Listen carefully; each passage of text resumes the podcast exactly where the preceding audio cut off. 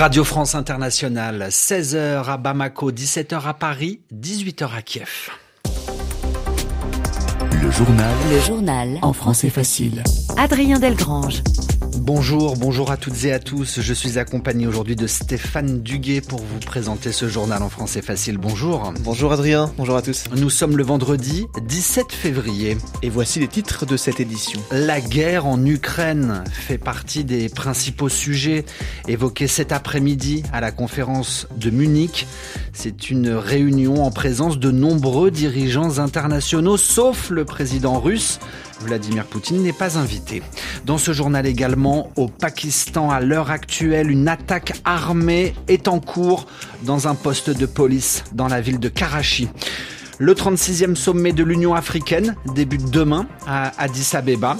Et puis enfin, comme tous les vendredis, le petit journal de l'environnement. Christina Okello nous emmènera aujourd'hui notamment en Ouganda.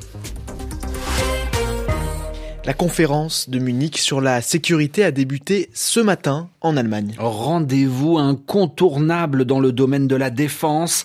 Cette conférence réunit tous les ans à Munich de nombreux décideurs internationaux. Avec cette année parmi les invités, Emmanuel Macron, le président français, Olaf Scholz, le chancelier allemand, mais aussi les chefs de la diplomatie chinoise et américaine. Et ce rendez-vous a été évidemment marqué par la guerre en Ukraine. Volodymyr Zelensky euh, s'est d'ailleurs euh, adressé aux participants à la conférence par une vidéo. Daniel Valo, bonjour. Bonjour. Le président ukrainien demande à ses alliés, aux pays amis, de le soutenir encore davantage dans le combat qui oppose l'Ukraine à la Russie. Oui, Volodymyr Zelensky qui est intervenu par vidéoconférence à l'ouverture de la rencontre. Le président ukrainien demande donc à ses alliés d'accélérer le soutien à son pays. Nous avons besoin de vitesse, a-t-il notamment déclaré. Vitesse pour conclure nos accords, vitesse des livraisons pour renforcer notre combat.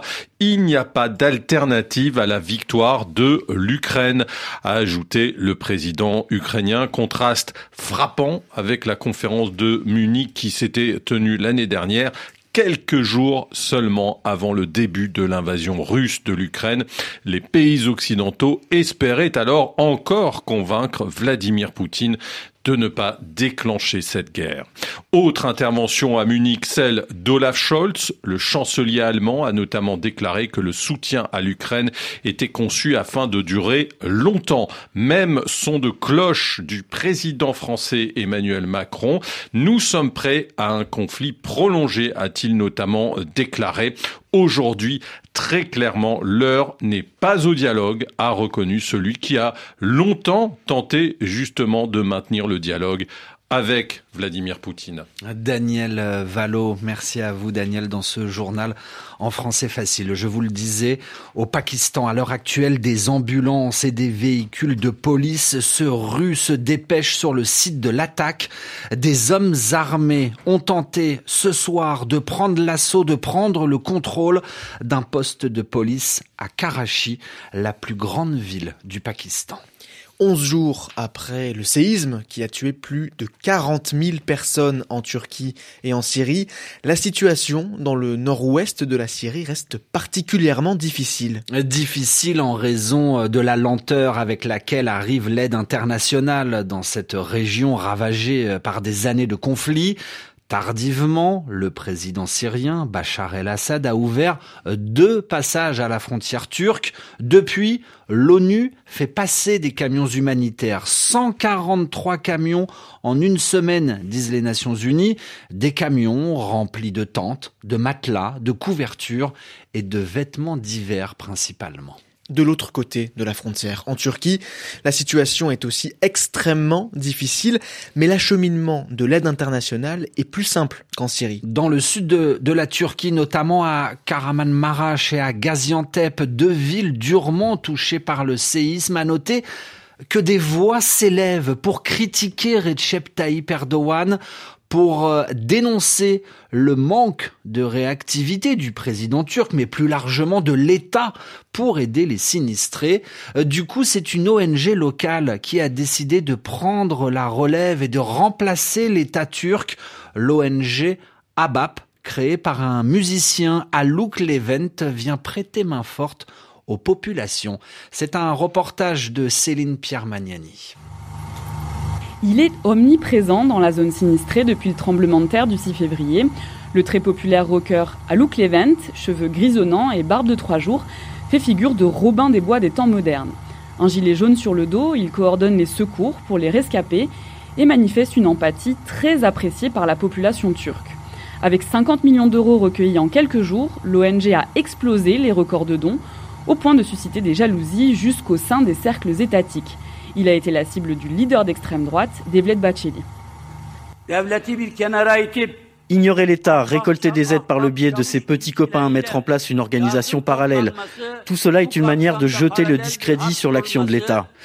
Quelles ont été les lacunes de l'État? Qu'a-t-il manqué? Quand a-t-il été en retard? Comment se fait-il que les soi-disant potes d'Arbab et leur bande de Babala TV se présentent comme des sauveurs? En dépit d'une grande polarisation, les retours des ONG sur le terrain font état d'une bonne coordination entre des segments très différents de la société. Les élections législatives et présidentielles prévues pour le 14 mai pourraient être reportées. Céline Pierre Magnani à Istanbul pour RFI. Mali, Burkina, Guinée, l'Union africaine se réunira pour éventuellement lever leur suspension. Ces trois pays d'Afrique de l'Ouest, dirigés par des militaires arrivés au pouvoir par des coups d'État, sont suspendus des organes de décision de l'Union africaine. Du coup, euh, l'UA, l'Union africaine, va bientôt se réunir pour décider d'une éventuelle réintégration du Mali, du Burkina et de la Guinée aucune date de cette réunion n'a encore été donnée, sachant que le 36e sommet de l'Union africaine débute ce week-end en Éthiopie à Addis Abeba. RFI à Paris, il est 17h07. Et tout de suite, place au petit journal de l'environnement.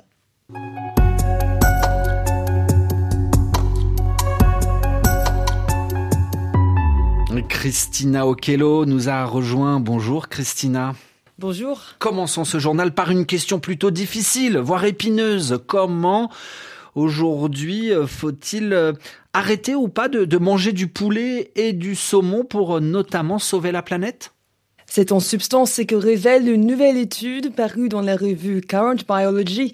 Elle souligne que la production de poulet industriel et de saumon d'élevage exerce une pression forte sur l'environnement en cause leur alimentation. Alors justement, en quoi leur euh, alimentation pose problème? Étonnamment, chacun mange dans l'assiette de l'autre et cela pose problème, comme nous explique le docteur Katie Quempel, l'un des auteurs de l'étude. Tout élevage d'animaux a une empreinte écologique élevée en raison des ressources à mobiliser pour produire leur nourriture. Le saumon et le poulet ont un régime composé de plantes, le soja, le blé, mais on leur donne aussi de la farine et des huiles de poisson comme le hareng, la sardine et l'anchois. Leur alimentation exerce une pression à la fois sur les ressources maritimes et terrestres. Il faut irriguer des cultures et ces cultures elles-mêmes émettent des gaz à effet de serre. Elles polluent l'eau et cela s'ajoute aux pressions environnementales de la pisciculture et de l'aviculture.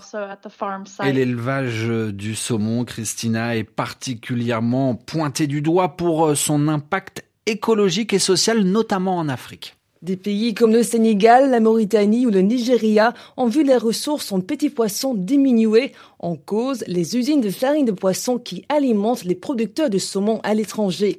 Cela prive les habitants locaux de leurs denrées alimentaires. Et du coup, on termine ce journal par une bonne nouvelle avec euh, l'Ouganda où sa faune sauvage se porte bien. Plutôt bien, oui, car en 30 ans, le nombre d'éléphants a presque quadruplé et celui de girafes a été multiplié par 6, grâce notamment aux efforts pour pénaliser les crimes liés à la faune sauvage à travers une cour spéciale. Les peines peuvent aller jusqu'à la prison à vie et ça dissuade, explique Sam Mwanda de l'autorité ougandaise de la faune sauvage. Ça en effraie plus d'un.